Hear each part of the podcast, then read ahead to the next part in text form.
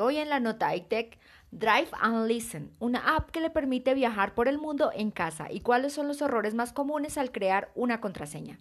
Drive and Listen es una aplicación web en la que usted podrá viajar alrededor del mundo sin salir de su casa y disfrutando de emisoras locales de cada una de las ciudades que visite. Este proyecto fue desarrollado por Erkman, un estudiante alemán que creó esta página web durante la pandemia para ofrecer una experiencia durante el encierro a miles de ciberusuarios. Con la aplicación usted podrá desplazarse a tiempo real por las ciudades más conocidas, disfrutando sonidos del tráfico, la calle y los radios locales. Actualmente hay 58 ciudades del mundo que van desde Nueva York hasta Buenos Aires, Madrid o París. Al ingresar a Drive and Listen, solo tendrá que elegir la ciudad que quiere recorrer, desplazarse en diferentes opciones que aparecen allí.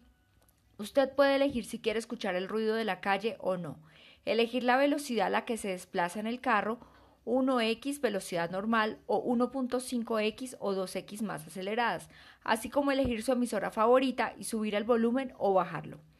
Por otro lado, una opción corta que sea fácil de recordar, que tenga la fecha de nacimiento o el nombre de la mascota de la familia son algunas de las alternativas que normalmente prefieren los usuarios de Internet cuando crean una contraseña. Error craso.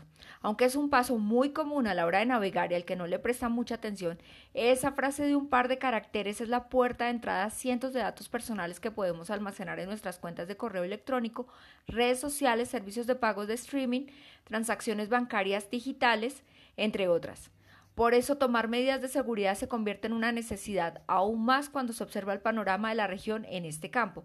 Según el estudio de Iceberg Digital, realizado en Latinoamérica por la empresa de ciberseguridad Kaspersky, el 22% de los latinoamericanos han sido víctimas de un intento de hackeo en alguna de sus cuentas.